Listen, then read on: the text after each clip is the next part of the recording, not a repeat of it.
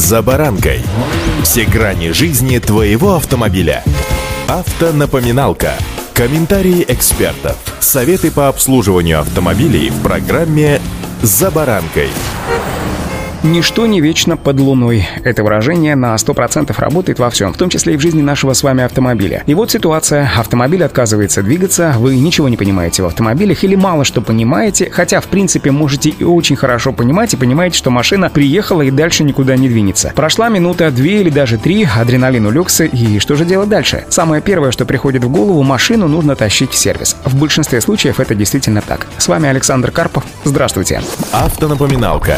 Сегодня исключу те случаи, когда не работает руль и тормоза. В данном случае машину в 99,9% случаев можно перемещать только на эвакуаторе. А вот во множестве других ситуаций поможет обычный трос, который вы, скорее всего, забыли купить. Иначе бы время на раздумие, что делать, сократилось бы до минимума. Если троса у вас в машине нет, то дайте мне слово. Хотя, конечно, мне вы можете ничего не давать, а вот себе дайте слово купить трос и положить его в машину. Первое, что приходит в голову при мысли о тросе, куплю-ка металлический, стальной, так сказать, сказать, чтобы никогда больше со мной не происходили такие вот глупенькие ситуации. Но не стоит полагаться, что стальной трос пригодится вам всегда и везде. Да, он действительно намного крепче своих капроновых собратьев, потому как сплетен из множества стальных проволочек, но именно они порой и делают его очень неудобным в использовании в качестве буксировочного средства. Во-первых, такой трос практически не амортизирует рывки, которые неминуемо будут при буксировке, а это вызывает дополнительную нагрузку на сцепное устройство и буксировщика, и буксируемого. Во-вторых, он намного жестче капронового и пользоваться им ввиду этого не очень удобно. В-третьих, сталь, как известно, подвержена ржавению. И трос, изготовленный из стальных проволочек, соответственно, тоже. Следовательно, чтобы он вам служил долгое время, верой и правдой, от ржавчины его необходимо защищать. В противном случае в один из дней он просто лопнет под нагрузкой. А теперь задайтесь вопросом, что приятнее брать в руки, сухую капроновую веревочку или промасленный стальной трос? Ответ, похоже, очевиден.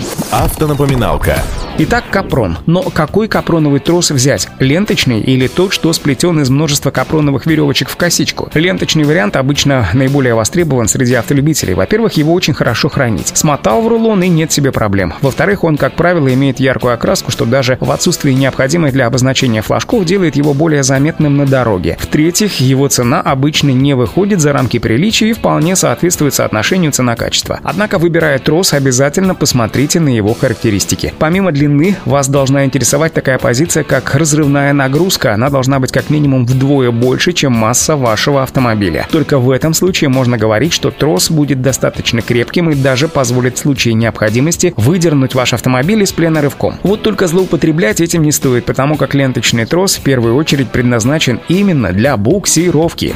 Автонапоминалка.